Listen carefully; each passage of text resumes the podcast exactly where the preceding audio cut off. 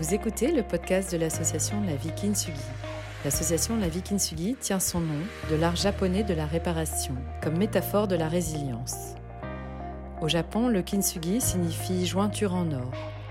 C'est aussi un art qui consiste à sublimer un objet en céramique cassée. Plutôt que jeter l'objet ou le réparer de façon invisible, les brèches sont agrandies et les pièces s'assembler au moyen d'une laque saupoudrée d'or. Les réparations ne sont pas cachées, mais mises en avant.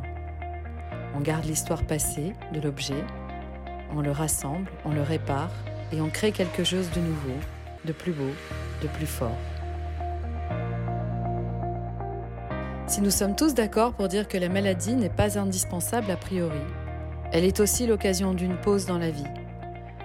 Elle impose une remise en question de nos propres aspirations, de notre rapport au corps et au sens que l'on souhaite donner à notre vie.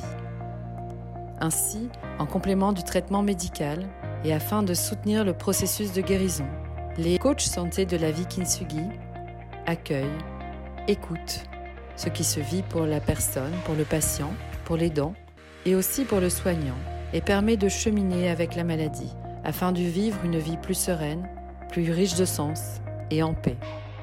Tout au long de cette année 2021, avec toute l'équipe, nous avons choisi de placer la relation humaine et le cancer au cœur de nos préoccupations. Nous vous invitons à découvrir une nouvelle interview. Bonjour, on est là aujourd'hui pour parler de la relation humaine et du cancer. Et aujourd'hui, on a le plaisir d'accueillir euh, Frédéric, Frédéric Sass, qui est directrice de la communication pour le laboratoire pharmaceutique Bristol Myers Squibb. La raison pour laquelle je voulais euh, faire venir un labo, et particulièrement Frédéric, euh, c'est que dans l'alliance thérapeutique, on parle beaucoup de la relation entre le patient, le soignant, la relation entre les dents, le soignant et le patient, mais on ne parle pas du médicament. Or, le médicament, euh, bah, il est à la clé. enfin, dans la, dans la, il est aussi une des clés euh, de la guérison. Et sans le médicament ou sans l'accueil du médicament, bah, il n'y a pas de guérison. Bienvenue Frédéric. Bienvenue. Merci beaucoup de m'accueillir. Bienvenue également Sophie. Sophie euh, est coach santé pour la vie Kintsugi. Donc tu travailles dans l'équipe. tu as eu une leucémie. Tu as été greffée et euh, je trouvais intéressant qu'on puisse euh, discuter à trois de ce sujet, euh, de ce sujet en lien avec le traitement et en lien avec, avec la maladie. Merci beaucoup de m'accueillir également et ravi de vous rencontrer, de pouvoir échanger avec vous aujourd'hui. Moi aussi. Alors Frédéric, moi je te connais un petit peu, mais est-ce que tu pourrais nous dire qui tu es et pourquoi est-ce que, ce que tu travailles chez Bristol Myers Squibb? Quel sens est-ce que tu donnes à ce que tu fais? Alors, qui je suis? Donc, je, me définis au travers de l'entreprise que, je représente aujourd'hui, qui est Bristol Myers Squibb. Euh, et je suis euh, directrice d'affaires corporate, donc c'est la communication, mais aussi euh, toutes les relations avec les associations de patients et la RSE. Donc c'est vraiment la communication, mais au sens, au sens large. Et je trouve que c'est ça qui est vraiment très intéressant. moi, je trouve que j'ai la chance d'avoir intégré la pharma dès le début de ma carrière. Et j'ai travaillé à divers métiers, diverses fonctions, du marketing jusqu'à la communication. Et je dois dire que j'apprécie tout particulièrement cette fonction de communication parce qu'elle touche absolument à tous les domaines et ça ouvre beaucoup, beaucoup de, champs. et c'est passionnant. Et c'est aussi un, un, domaine qui évolue en permanence et qui demande qu'on se remette en cause tout le temps. Donc voilà. Et puis, j'ai des amis dans d'autres secteurs, et par exemple dans, des secteurs de, de, la cosméto qui peuvent faire rêver, mais qui me disent, mais toi, tu as une chance folle parce que tu n'as pas besoin de chercher du sens à ce que tu fais. Parce que dans ce que tu fais au quotidien, tu sais que ça va aider des patients, ça va sauver des vies. Et c'est vrai, je trouve que c'est vraiment une chance énorme de travailler dans le secteur du médicament. Alors justement, les laboratoires pharmaceutiques sont vachement décriés euh, parce qu'on parle de, l'argent, de tout l'argent qu'ils font sur le dos des patients.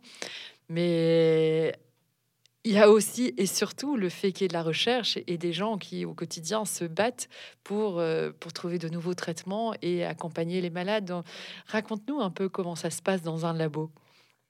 Alors, je, voudrais revenir sur cette histoire de confiance parce que c'est vrai que euh, j'ai l'impression que dans la société en général, il y a un vrai problème de défiance, pas que par rapport à l'industrie pharmaceutique, mais sur beaucoup, beaucoup de secteurs, parce qu'en fait, on construit un peu des murs, euh, un peu des murs partout, et, je pense que si on casse ces murs et qu'on ouvre, et qu'on échange, eh ben c'est comme ça qu'on se comprend mieux et qu'on comprend l'intérêt des uns et des autres, et qu'on fonctionne tous ensemble, en, tout cas, nous, euh, pour le bien des patients.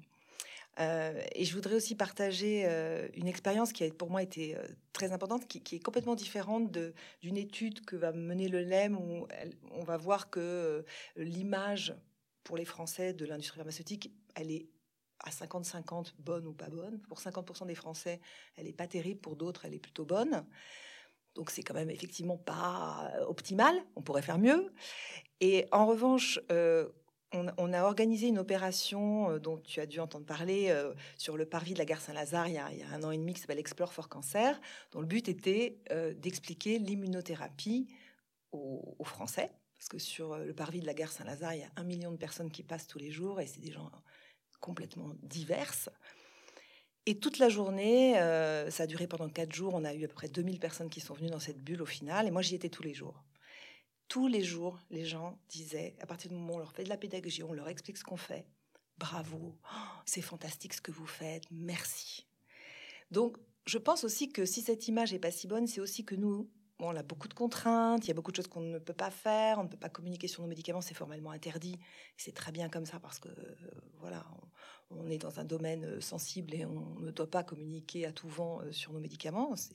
C'est la réglementation et c'est bien comme ça. Pour autant, on peut raconter beaucoup de choses sur ce qu'on fait. Et à partir du moment où les gens comprennent, ça change complètement le rapport et la confiance. Voilà, donc ça c'est un premier. Euh, oh, bah, je peux carrément témoigner parce que au début de la maladie de Martin, euh, on était en colère contre les labos, très ah, honnêtement, et lui particulièrement. Et puis au bout d'un certain temps, et quand il a bénéficié d'immunothérapie, effectivement, le, la vision a changé. Et puis après, le lien s'est créé. Et d'ailleurs, on peut on peut même presque célébrer nos quatre ans de relation avec, euh, avec euh, Bristol Myers Squibb et l'association La Kintsugi, parce que, parce que vous êtes très présent dans l'accompagnement des patients également. c'est une très très belle histoire, l'histoire de Martin, qui a bouleversé euh, et qui a donné aussi du sens, cette histoire-là, à tous les collaborateurs de l'entreprise. voilà, ça, ça concrétise les efforts qu'on fait au quotidien. Et, et Martin, enfin, je pense que tous les gens qui, écoutent ce, podcast euh, connaissent l'histoire de Martin, j'imagine. Euh, mais voilà, il a pu bénéficier euh, d'un traitement dans le cadre très encadré d'une étude clinique. je crois. Hein, c'est ça. Et Sans laquelle il serait peut-être plus là. Il a été sauvé, euh, il a été sauvé par ce traitement complètement révolutionnaire qui est l'immunothérapie. Et puis demain, c'est les quartiers. Et puis, euh, c'est ce qu'on a expliqué aussi dans le fameux Explore for Cancer numéro 2, complètement virtuel cette année. Mais voilà, on, essaye de faire cet effort de pédagogie pour montrer ce qu'on fait de, fantastique. Moi, je reste complètement bluffé par tout ce qui est fait euh, par nous et par d'autres hein, pour les patients. Alors justement, comment, comment est-ce que comment est-ce qu'on vit dans un labo? Parce que quand on pense au laboratoire pharmaceutique, on pense aux chercheurs qui sont dans leur labo. Mhm. On pense, euh, on n'imagine pas euh, la quantité de personnes qui, qui travaillent et qui, qui va. Euh, Alors nous, on est une filiale d'un groupe international. Bristol Myers Squibb est un laboratoire américain. donc l'essentiel de la recherche est, est basé aux États-Unis, partout dans le monde, mais beaucoup aux États-Unis. Euh, en revanche, en France, on est une des premières, une des plus importantes filiales euh, qui offre des accès précoces aux patients au travers des essais cliniques. En amont, donc en phase 1, en phase 2. Donc ça veut dire que des patients sur le sol français vont pouvoir rentrer dans des protocoles euh, précoces sur des molécules qui n'arriveront sur le marché peut-être que dans 5 ans ou plus. Donc euh, aujourd'hui, il y a plus de 6000 patients qui sont sur des essais cliniques, essentiellement dans le domaine du cancer, en France, au travers de, ces essais cliniques dans différents euh, centres euh, en France. Il y a plus de 1000 centres en France qui proposent ces essais. Donc ça, c'est une chance énorme. Et, dans, les autres filiales, c'est la même chose, mais la France est tout particulièrement bien placée. Et on a des belles équipes qui s'occupent vraiment, on a plus de 200 personnes qui s'occupent justement de ces essais cliniques en France. D'accord, c'est énorme. Ouais. Et alors, euh, tu, sais ce qu'on fait, nous, on informe, euh, notre enjeu, c'est vraiment d'informer, sur les différents euh, d'acteurs de cet écosystème de, du cancer. On accompagne également les patients. Tu as entendu parler du coaching de santé. Qu'est-ce que tu en penses, toi, de, de, cette action que nous menons auprès des patients, auprès des soignants et auprès des aidants? Comme tu, le sais, on, vous soutient et moi, je, je, trouve que tout ce qui peut être fait, que nous-mêmes, nous ne pouvons pas faire pour les patients, euh, c'est formidable. Donc, on peut pas, on peut pas soutenir absolument toutes les associations qui existent. Il y en a de très nombreuses, mais aujourd'hui, on soutient 42 associations de patients. C'est quand même beaucoup. Euh, en cancérologie ou tout Alors, essentiellement en cancérologie, hématologie. Euh, mais, d'autres domaines aussi, en cardiologie, euh, dans, le domaine des maladies auto-immunes, en polyarthrite rhumatoïde, dans la CEP, dans le psoriasis, puisqu'on fait beaucoup de recherches aussi dans ce domaine-là mais donc essentiellement dans le domaine du cancer. Euh, et pour revenir à ce que, ce que fait euh, la vie Kensuki, euh, voilà, c'est exactement ce que peut apporter une association en complémentarité de ce que nous on peut faire au travers de, de nos traitements. Et je pense que tout ce qui apporte quelque chose de positif aux patients, il faut le faire. Il ne faut pas s'en priver. Donc c'est ce que vous pouvez faire. Donc nous, on est hyper heureux de pouvoir vous soutenir. Merci. Ça, c'est chouette. Merci beaucoup. Cette semaine, on est, c'est la semaine, enfin c'est le 15 février, c'est la semaine du 15 février, donc de la journée des cancers, la journée internationale des cancers de l'enfant. Euh, le 4 février, c'était la journée du cancer, la journée internationale du cancer. Du cancer. Du cancer. Voilà, donc euh, bon, le mois de février est quand même très très porté euh, sur le cancer au niveau mondial. S'agissant de la pédiatrie, euh, comment est-ce que euh, comment est-ce que vous vous l'envisagez? Parce qu'il y, a un vrai sujet justement de, du médicament et, de la pédiatrie. Euh, voilà. Est-ce que tu peux nous en parler, Frédéric? Alors, on est, c'est vrai que chez Bristol Myers Squibb, on a été vraiment très sensible à ce sujet. Il y a eu énormément d'actions depuis plusieurs années qui ont été menées pour soutenir des projets. On continue le, à le faire, notamment au travers de la fondation. Fondation Bristol Myers Squibb pour la recherche en immuno-oncologie. Euh, qui euh, dédie des programmes aussi euh, spécifiquement et qui soutient des programmes en, oncopédiatrie. on a aussi, on s'est beaucoup battu pour ouvrir nos essais cliniques dès l'âge de 12 ans, parce que il y avait une espèce de, de, frustration terrible des soignants de se dire qu'après 12 ans, entre 12 et 18 ans, on est encore un enfant, donc on peut pas rentrer dans un protocole adulte, et les protocoles pour les enfants arrivent souvent bien après. Donc, comment faire pour, avec un corps déjà presque d'adulte finalement, pouvoir faire rentrer euh, des enfants de plus de 12 ans dans des protocoles adultes pour qu'ils aient des chances euh, de rentrer dans un protocole, non pas euh, dans 4 ans, ce sera peut-être trop tard pour eux, mais dès qu'ils peuvent le faire. Donc on s'est beaucoup battu pour ça et on a réussi maintenant, on a ouvert nos protocoles à partir de 12 ans, adultes, pour que justement des jeunes puissent rentrer dans ces protocoles et puissent avoir une chance de, de, survie. Voilà concrètement. en, tout cas, moi, je découvre aussi aujourd'hui, euh, voilà tout ce que vous pouvez apporter aussi. Et en étant ancienne patiente, moi, ça me touche aussi ce que ce que vous dites là, puisque moi-même, je me disais aussi à l'époque, je peux être aussi acteur moi en, tant que malade quand je l'étais. Euh, je peux aussi être acteur, mais j'avais conscience que j'étais pas toute seule. Il y avait les traitements, euh, les médicaments, voilà. Donc, de par de par les labos et euh, l'action des médecins, l'entourage. Et, c'est vrai que je trouve que ça donne beaucoup de sens que vous nous partagez aujourd'hui, en tout cas. Et je retiens aussi le côté euh, positif dont vous parliez, euh, tout ce qui peut être positif pour le patient. Et, et je pense que la pédagogie aussi qu'on peut faire aux patients, quel que soit leur âge, peut-être parfois c'est pour les, les parents, peut-être qu'il faut faire de la pédagogie, mais d'expliquer aussi à quoi ça va servir ces médicaments, de mieux comprendre les choses comme vous le faites avec Explore for Cancer notamment. Je pense que ça peut permettre aux gens de comprendre et d'être plus acteurs aussi de, leur maladie. Donc tout ça, ça donne, euh, donne du sens en tout cas. Oui, mais les patients sont de plus en plus acteurs. Hein, voilà, ils ont accès à l'information euh, euh, au travers des associations, mais même les, les individus sont beaucoup plus acteurs. Et enfin, voilà, bon, je merci pour ce que vous dites parce que moi je pense qu'à partir du moment où on comprend qu'on travaille tous ensemble, les soignants, les patients, les entreprises du médicament, c'est gagnant-gagnant pour tout le monde. Parce qu'on a tous envie de la même chose, euh, faire reculer la maladie. Ben, c'est ça, c'est ça. Et, l'idée, c'est, enfin, c'est aussi pour ça qu'on est là aujourd'hui, c'est que si, euh, si mon rêve, moi, ce serait que tout le monde puisse donner le meilleur de lui-même et soit heureux de collaborer les uns avec les autres pour qu'on puisse justement que le patient puisse avoir du temps avec son soignant, que les dents puissent avoir l'information, que les labos bah, soient peut-être plus présents. Finalement, on vous voit pas.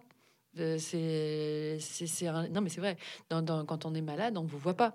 On, sait ce qu'on va prendre on sait ce que le patient va prendre au quotidien. Mais vous êtes vous êtes derrière. Enfin eh vous êtes derrière le rideau quoi. Mmh, et, comme dans les coulisses mais, on n'a pas conscience forcément. oui mais ça c'est vrai que c'est aussi un autre à dire que la réglementation nous l'interdit en fait. Hein. donc euh, c'est aussi pour ça qu'on. Et encore une fois, ce sont des, barrières qui sont aussi nécessaires parfois. Euh, nous, on, a une obligation d'informer euh, les professionnels de santé sur nos médicaments, mais on a absolument interdiction de faire de la promotion de nos médicaments, ce qui est normal auprès de toute autre personne, y compris les patients.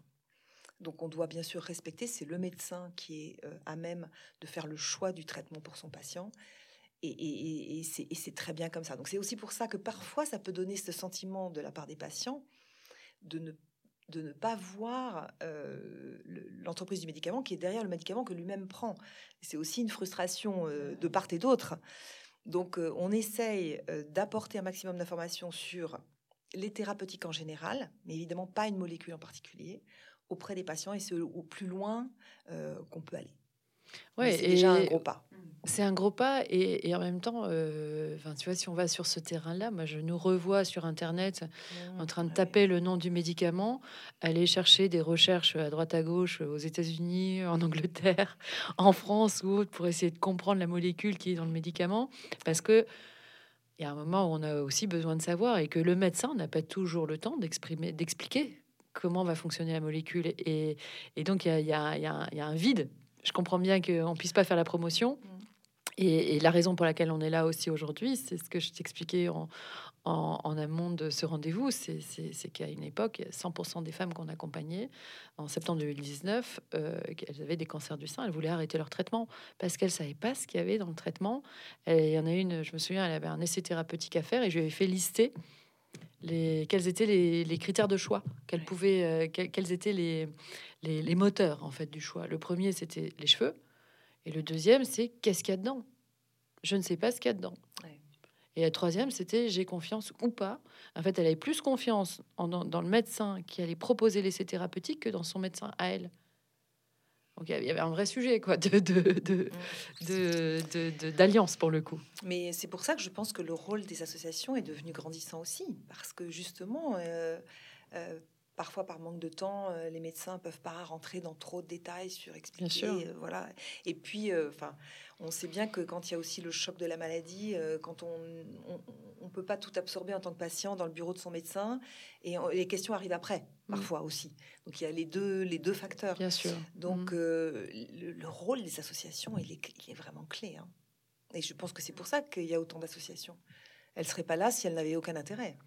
Bah, en fait, je pense que les associations en secret, parce que chacun, à travers son vécu, mm. va aller, euh, va, va, avoir, va, va, ressentir un manque quelque part, et du coup, va créer l'association pour combler ce manque. Il y, en a, il, y en a, il y en a certains, ça va être la recherche, l'autre, ça va être le don du sang, l'autre, ça va être, euh, nous, ça va être ce, ce cet accompagnement euh, qui, qui, permet de, ce côté chef de projet de ma vie avec la maladie, quoi. C'est un, un, peu ça. Bien sûr, bien sûr, mais c'est ce qui fait la richesse aussi mm. de toutes les associations. Oui, comparé à Internet aussi, ce que vous disiez, plutôt de se tourner vers une association qui peut nous donner une information vérifiée et non moins anxiogène aussi que d'aller sur Internet, en effet. c'est vrai que maintenant, de par ces associations qui peuvent informer aussi, expliquer un peu plus simplement ce qui va se passer, ou même mm. des témoignages d'anciens patients, je pense que ça peut aussi aider euh, euh, la compréhension et aussi la confiance, je pense, dans le traitement et dans le, dans le médicament c'est ce que tu dis, ça résonne. Ce matin, j'étais sur Internet et justement dans un groupe de patientes, il y en a une qui disait, moi j'ai un cancer du sein métastatique, je suis sous hormonothérapie, euh, j'ai des effets secondaires, est-ce que je peux parler à quelqu'un euh, qui, est exactement dans la même situation? Non, mais bien sûr. Et puis là, on sait bien que la, conviction par des pères, donc par d'autres patients, est, souvent euh, ce qui génère le plus de de, de, conviction, en fait. Donc, encore une fois, euh, la voix des patients, elle est, elle est vraiment essentielle. Et alors, nous, on, articule la façon dont on travaille avec les associations de patients sur, euh, sur quatre piliers. Donc, euh, il y a cette première chose qui est très importante pour nous, c'est justement d'écouter, d'essayer de, bien comprendre et de mieux comprendre les patients. Et on, transmet aussi leur voix au travers de, témoignages qu'on met sur notre chaîne YouTube d'ailleurs, et plutôt sur un côté toujours un peu positif, qui est un peu la philosophie aussi, je pense, de la vie Kensuki c'est quoi mes trucs pour, pour aller mieux, pour bien gérer ça, etc. après, il y, a une deuxième chose qui est importante, c'est nous apporter, mieux faire comprendre ce que nous on fait aux associations. Et elles sont aussi demandeuses, quelquefois, aussi de mieux comprendre comment ça se passe à l'intérieur. C'est exactement la, démarche d'aujourd'hui.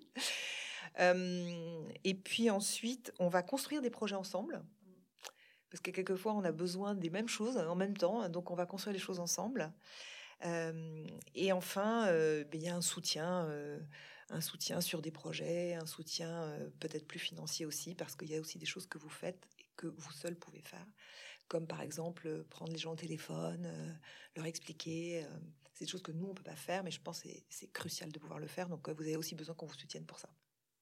Donc voilà un peu comment on interagit avec les associations euh, pour leur bien au final. Hein. Mm. Et alors, et, et, on en a besoin. Merci. Parce que vraiment, c'est le nerf de la guerre. C'est vrai que c'est le nerf de la guerre, on peut le dire. J'ai horreur de cette expression, mais c'est quand même vrai. Et, euh, et pour revenir, enfin moi j'ai en tête les quelques conférences que j'ai pu faire euh, chez Bristol Myers Squibb pour, pour, pour, expliquer en fait notre chemin et, et, et, quelque part je, je, je, me rappelle avoir dit euh, bah, en fait quand vous vous levez le matin euh, pendant que vous êtes à la machine à café en train de de, de, de, parler avec vos collègues et tout ça, bah, à côté il y a quelqu'un dans sa chambre d'hôpital qui va bénéficier du traitement pour lequel vous travaillez au quotidien et, rien que pour ça merci. C'était un moment tellement fort. C'était un moment d'une force, je pense. Euh, voilà, ton, témoignage. Euh, voilà, j'arrivais depuis peu de temps chez Bristol Myers Squibb et je pense que tout le monde s'en souvient bien. Et on essaye. Euh, alors, c'est pas toujours aussi fort parce que parce que là, il y avait une histoire quand même exceptionnelle. Mais on essaye de. On, a un rendez-vous quatre fois par an ou quatre ou cinq fois par an selon avec toute l'entreprise. Donc maintenant, on fait en visio. Hein. Covid oblige. et on, fait à chaque fois venir un patient qui raconte son parcours, qui permet aussi à chacun qu'on travaille à la compta, à l'informatique ou n'importe quoi, de comprendre pourquoi on, pour qui et pourquoi on travaille tous les jours. Et c'est toujours des moments quand même très forts, de patients assez exceptionnels, de, résilience, de force, de qui ont, une vision de la vie qui à chaque fois qu'on en sort, on se dit bon, ok, tout va bien finalement. Hein. Bon, on va notre petit broutilles de la vie quotidienne, est vraiment, euh, hein, on va mettre tout ça à distance, c'est pas très important. Voilà, donc c'est à chaque fois des très très belles leçons de vie, et ça, on essaye de le faire euh, systématiquement. J'imagine que pour vos, collaborateurs, c'est euh, même si voilà, ils savent tous les jours quelle est leur mission, euh, ce pourquoi ils font, font leur travail. Mm. J'imagine que de voir ces patients-là, de voir l'aboutissement aussi de tout leur travail, ça doit donner un énorme sens. Et comme tu parlais de se lever le matin, je pense que de plus en plus on en parle de pourquoi on se lève le matin, notre motivation, notre raison d'être. Je pense que ça doit faire sens. Et quand tu as raconté, euh, Constance, euh, cette conférence, moi ça m'a fait des frissons, tu vois, alors que j'y étais pas dans cette ah conférence-là. mais, j'imagine ça, ça touche et ça fait comprendre pourquoi on se bat. Et j'imagine que c'est pas toujours évident, euh, euh, voilà, donc, comme dans tout, toutes les missions de travail. Mais bah, c'est ça, en fait, je pense que la, première chose du laboratoire pharmaceutique, la première mission, c'est que vous sauvez des vies et qu'on oublie de le dire. Ah, dans l'inconscient collectif, il y a une image négative, mais vous sauvez des vies. Et, sans vous, on, on est, enfin, sans vous, les malades euh, ne, ne vivent pas aussi bien, ni aussi longtemps. Ouais. Donc ça, c'est important de le rappeler. C'est vrai. non, mais c'est vrai. C'est vrai, c'est vrai. Non, non, mais je, je pense qu'il faut... Nous-mêmes, on, a besoin de se le rappeler. Bah oui. Parce que... Et c'est pour ça qu'on fait témoigner des patients, pour rappeler ça, euh, pour donner du sens. Et puis, on essaye aussi de, de s'engager. Euh, on, a un programme qui s'appelle Time to Engage, qui permet aux collaborateurs euh, de, pendant deux jours de, de l'année, d'aller soutenir les actions d'une association de patients. Donc les associations nous sollicitent pour aller je sais pas, tracter au supermarché, par exemple. Et ensuite, les, les, collaborateurs se proposent. Et ce sont des journées, deux journées par an qui sont offertes par l'entreprise pour que les collaborateurs puissent donner de leur temps et s'engager. Donc ça aussi, c'est écouter, c'est une première chose, mais aussi euh, donner et s'engager, euh, c'est autre chose. S'engager sur le terrain avec les associations. Et puis, on fait aussi quelque chose dans le monde entier qui s'appelle la C2C4C. C'est Cause to Cause for Cancer, en américain, en anglais. Euh, et on a des équipes qui font du vélo dans le monde entier, qui se relaient. et chaque collaborateur qui va se mettre à faire cette course euh, doit solliciter son entourage, ses amis, sa famille pour une entreprise, pour euh, une association, pardon. Et donc on donne à une association et le laboratoire abonde euh, et double la mise des collaborateurs. Donc il y a vraiment un don personnel et ensuite un don de toute l'entreprise.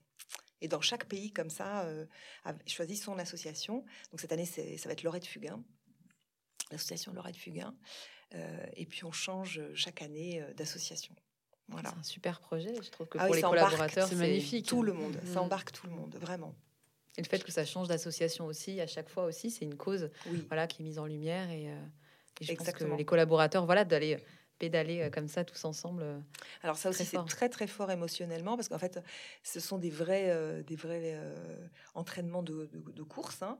Et a des collaborateurs qui sont pas du tout sportifs qui le font. Donc, ils ont un entraînement toute l'année. Ils motivent leur communauté.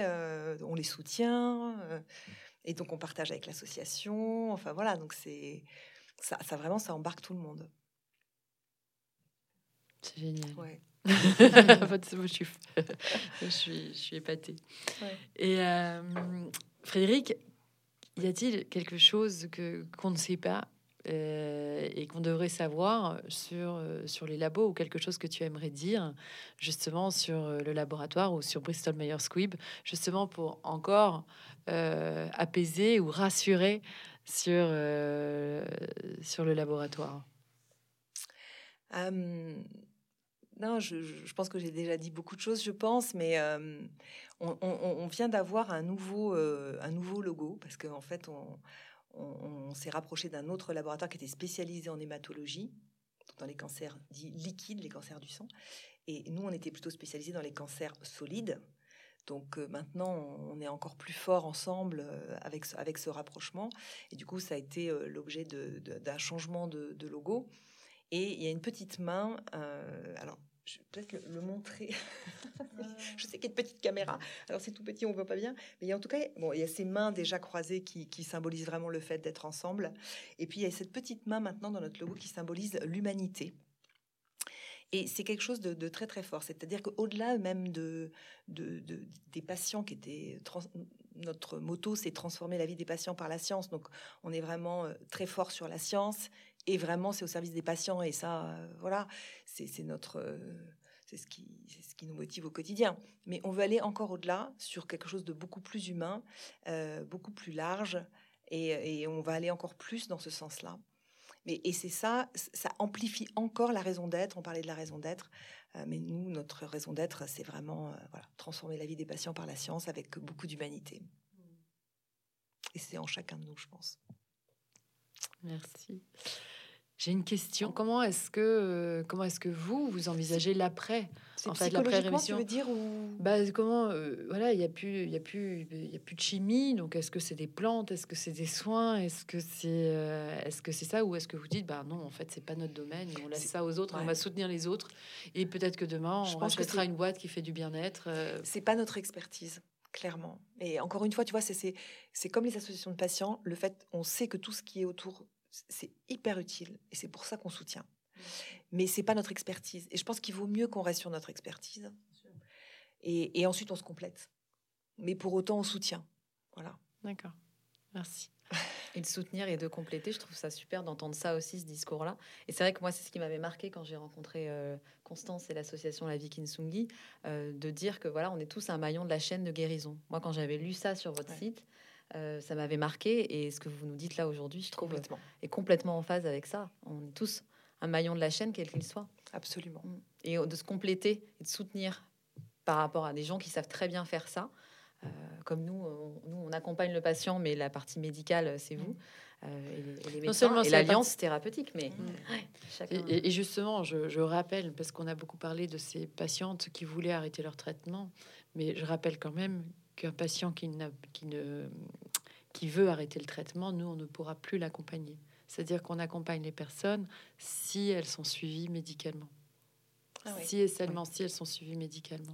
On parle vraiment à chaque, à chaque fois de l'alliance thérapeutique qui est vraiment hyper importante. Mm. Euh, voilà, nous on est là pour accompagner. Vous parlez d'accompagnement et de positif, c'est ce qu'on souhaite faire. Mais en effet, euh, on est là pour accompagner dans un traitement. C'est un outil supplémentaire, bien sûr. Non, mais euh, la complémentarité, le collectif, tout ça, voilà, je pense que c'est des choses dont, pour que ça fonctionne bien, on a besoin absolument de, ce collectif. Des uns des autres. Et, oui. et les soignants aussi, il faut pas les oublier parce que tu en parlais tout à l'heure, vous les accompagnez. Et ça, je trouve ça formidable. Et on, voit bien à quel point ils sont sollicités. Et, aussi pour eux, c'est pas toujours simple. Alors justement. Euh, et c'est important de les soutenir. Justement, voilà, mmh. c'est ça. C'est-à-dire que nous, on dit que les patients, enfin, on partage une expérience, mais moi, je crois vraiment que si on aide un patient, un soignant à aller mieux, euh, si on lui permet de, de, de, de, déposer en fait le trop plein et, surtout si on lui permet de retrouver du sens euh, quand il l'a perdu, euh, à ce moment-là, bah, c'est bénéfique pour tout le système et le patient et les dents. Mon rêve, ce serait, enfin, j'ai toujours cette image du, médecin de campagne, en fait, qui à l'époque avait le temps. Mm qui connaissait toute l'histoire du patient, qui connaissait l'histoire de la famille du patient, qui connaissait l'histoire de la région. Euh, aujourd'hui, on n'est plus du tout dans un, dans un système de cet ordre-là. Néanmoins, euh, si on peut lui l'aider à redonner du sens à ce qu'il fait, pourquoi il se lève le matin, pour euh, sauver des vies, il y en a plein qui l'ont. Mais parfois, la contrainte administrative, parfois le, temps, parfois la contrainte budgétaire aussi fait que le temps accordé au patient ne lui permet pas de créer une, une alliance. C'est vrai. Et parfois la douleur aussi, parce que c'est difficile d'accompagner euh, des personnes qui vont pas bien. Mais c'est une charge. Mm. Et comme tu le disais, il faut la déposer de temps en temps, cette charge, sûrement. Ouais. C'est ça.